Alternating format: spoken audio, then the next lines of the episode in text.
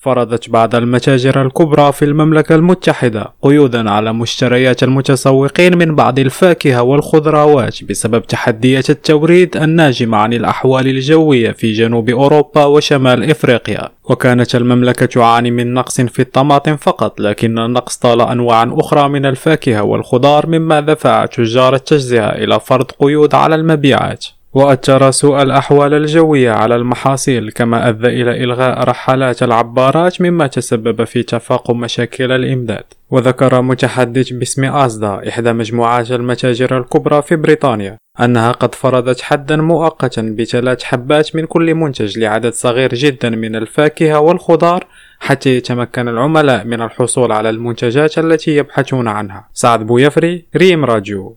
لندن